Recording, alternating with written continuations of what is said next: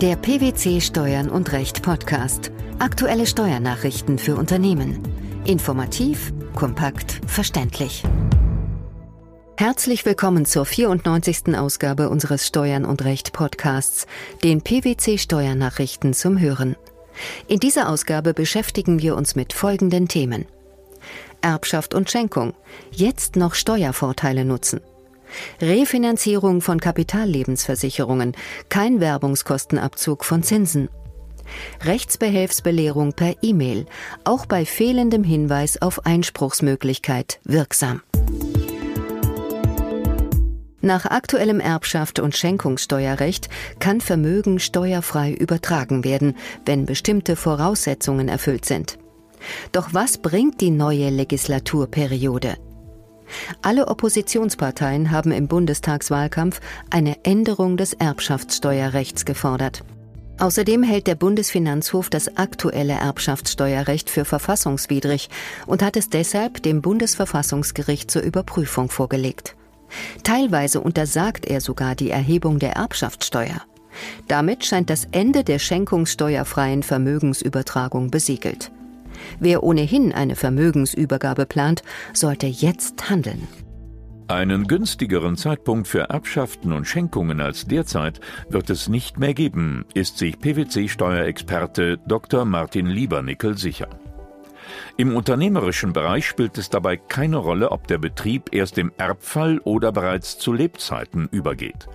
Es gelten stets die gleichen Regeln mit dem Unterschied, dass die Schenkung planbar ist. Unter bestimmten Voraussetzungen fällt für den größten Teil des Unternehmens sogar gar keine Erbschafts- und Schenkungssteuer an. Noch. Wer die Vergünstigungen bei der Erbschaftssteuer für Betriebsvermögen und damit für die Unternehmensnachfolge nutzen will, muss sich für eines von zwei Erbschaftssteuermodellen entscheiden.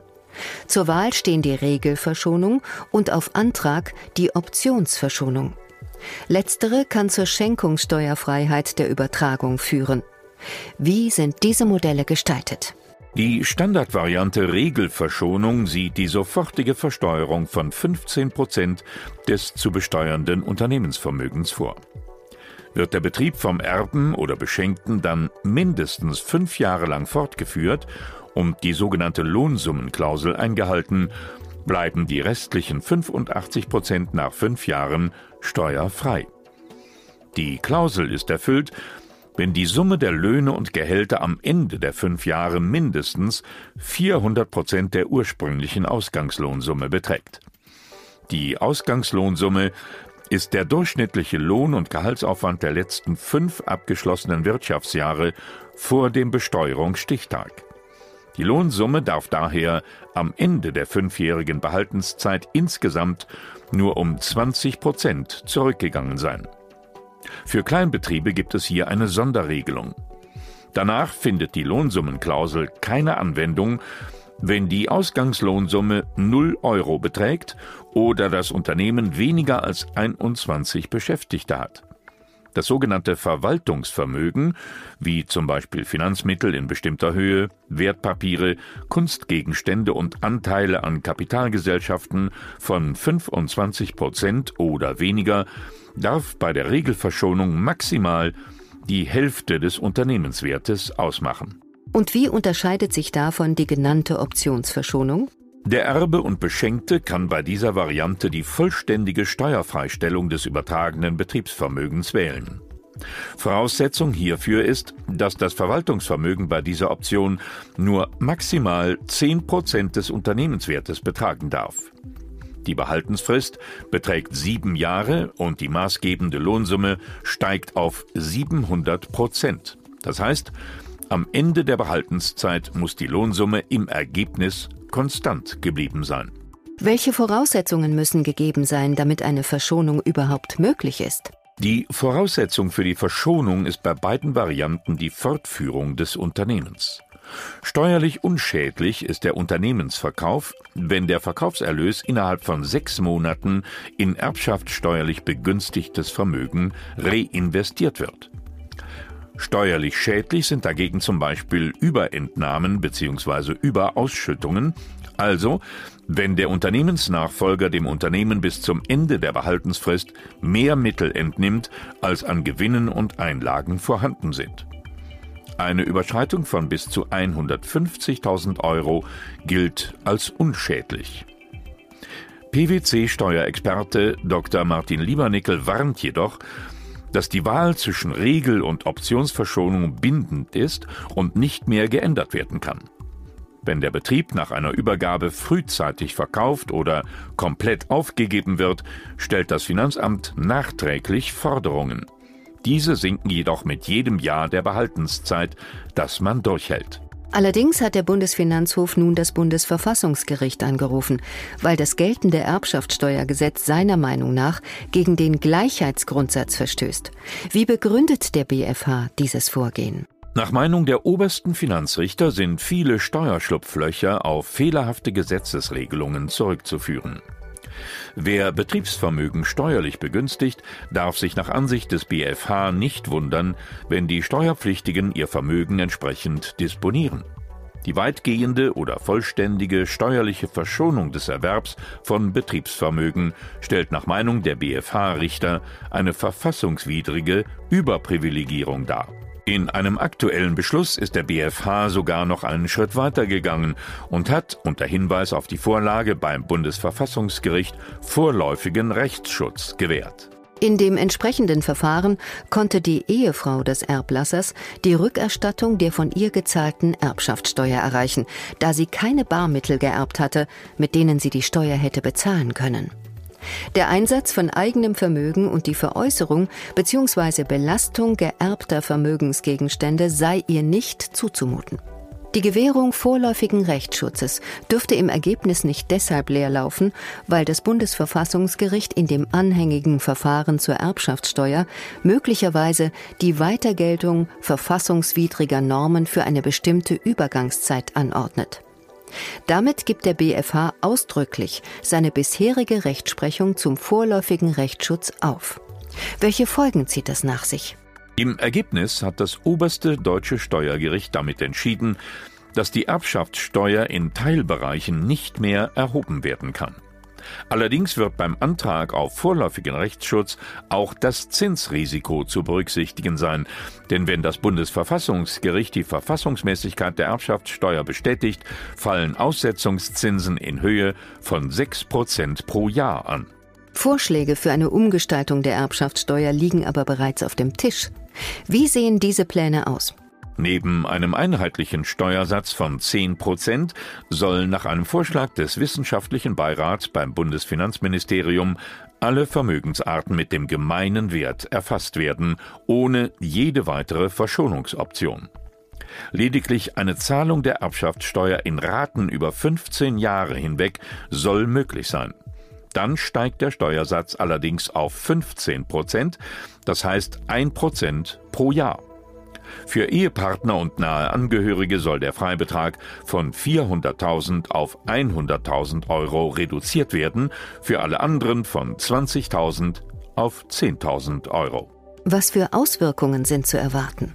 Die Verschonungsregelungen und Freibeträge sind geltendes Recht. PwC-Steuerexperte Dr. Martin Liebernickel beruhigt, denn er geht davon aus, dass Änderungen höchstwahrscheinlich nur für die Zukunft, nicht aber rückwirkend eingeführt werden, selbst wenn sich das Bundesverfassungsgericht der BFH-Meinung anschließt und der Politik eine Frist zur Schaffung eines verfassungskonformen Erbschaftssteuerrechts setzt.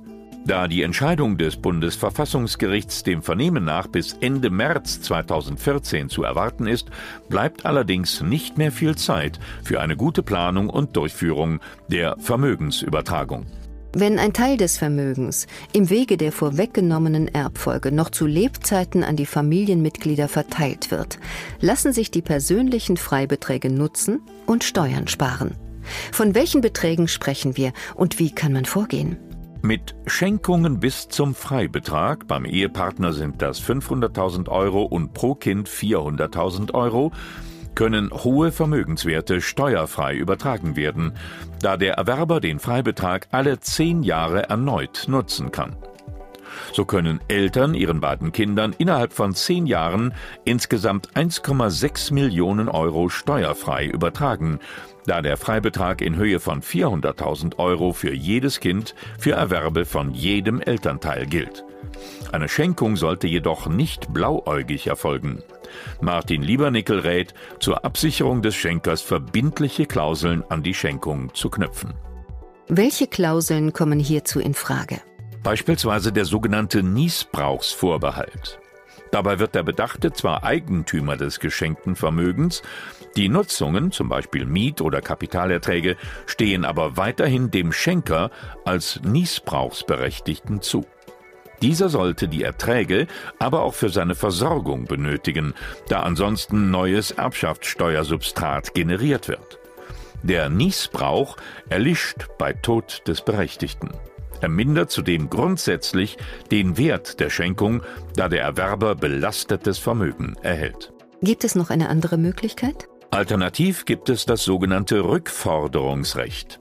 Bei einer Schenkung sollten eine Reihe von Rückforderungsrechten vereinbart werden, die den Schenker vor bösen Überraschungen schützen, wie zum Beispiel die Privatinsolvenz des Beschenkten oder sein Versterben.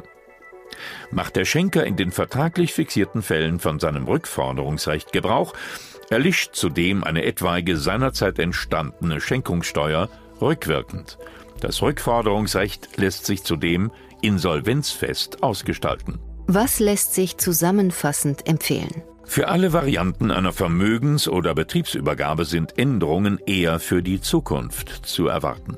Verbessern dürften sich die steuerlichen Bedingungen aber in Zukunft nicht.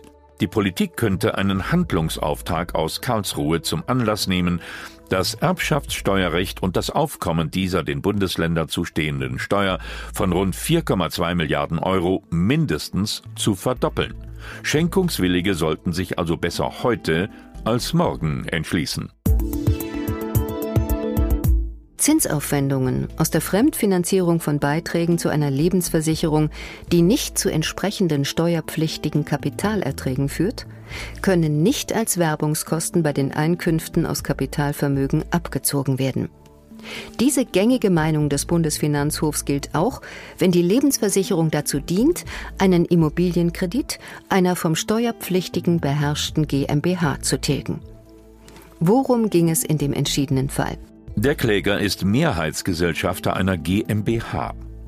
Zur Finanzierung der Anschaffung bzw. der Erweiterung des Betriebsgebäudes nahm die GmbH Darlehen auf.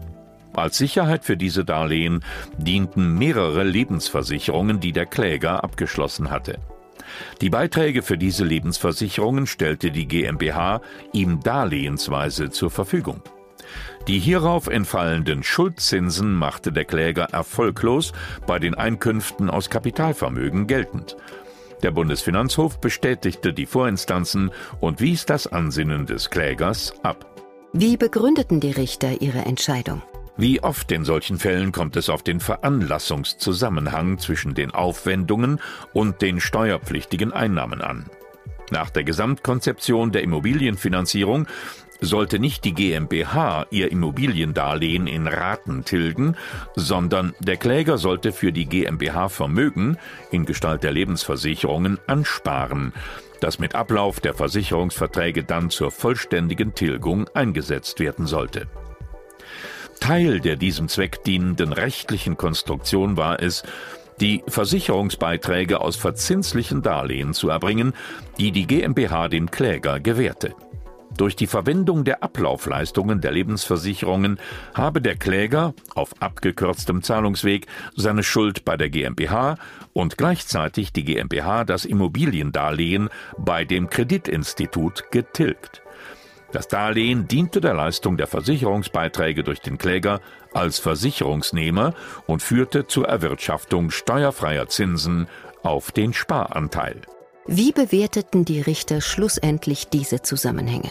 Wenn der Werbungskostenabzug wegen des unmittelbaren wirtschaftlichen Zusammenhangs mit steuerfreien Einnahmen ausgeschlossen ist, kann dieses Abzugsverbot nicht durch einen entfernteren, mittelbaren Zusammenhang mit anderen Einnahmen, hier insbesondere im Zusammenhang mit Einkünften aus Kapitalvermögen, also Gewinnen und sonstigen Bezügen aus Anteilen an der GmbH, aufgehoben oder überlagert werden. Die Rechtsbehelfsbelehrung in einem Steuerbescheid muss keinen Hinweis darauf enthalten, dass der Einspruch auch per E-Mail eingelegt werden kann. Es reicht aus, wenn sie hinsichtlich der Formerfordernisse für die Einlegung eines Einspruchs den Gesetzeswortlaut wiedergibt. Das hat der Bundesfinanzhof entschieden. Hinsichtlich der Anforderungen an die Form der Einspruchseinlegung reicht es demnach aus, dass die Rechtsbehelfsbelehrung den Wortlaut des Paragraphen 357 der Abgabenordnung wiedergibt, der darauf hinweist, dass der Einspruch schriftlich zu erfolgen hat. Der Kläger hatte krankheitsbedingt erst einige Monate nach Bekanntgabe der Feststellungsbescheide reagiert und pochte auf die in 356 der Abgabenordnung vorgesehene einjährige Einspruchsfrist, weil die ursprüngliche Rechtsbehelfsbelehrung wegen fehlendem Hinweis auf die Möglichkeit des Einspruchs per E-Mail unvollständig sei.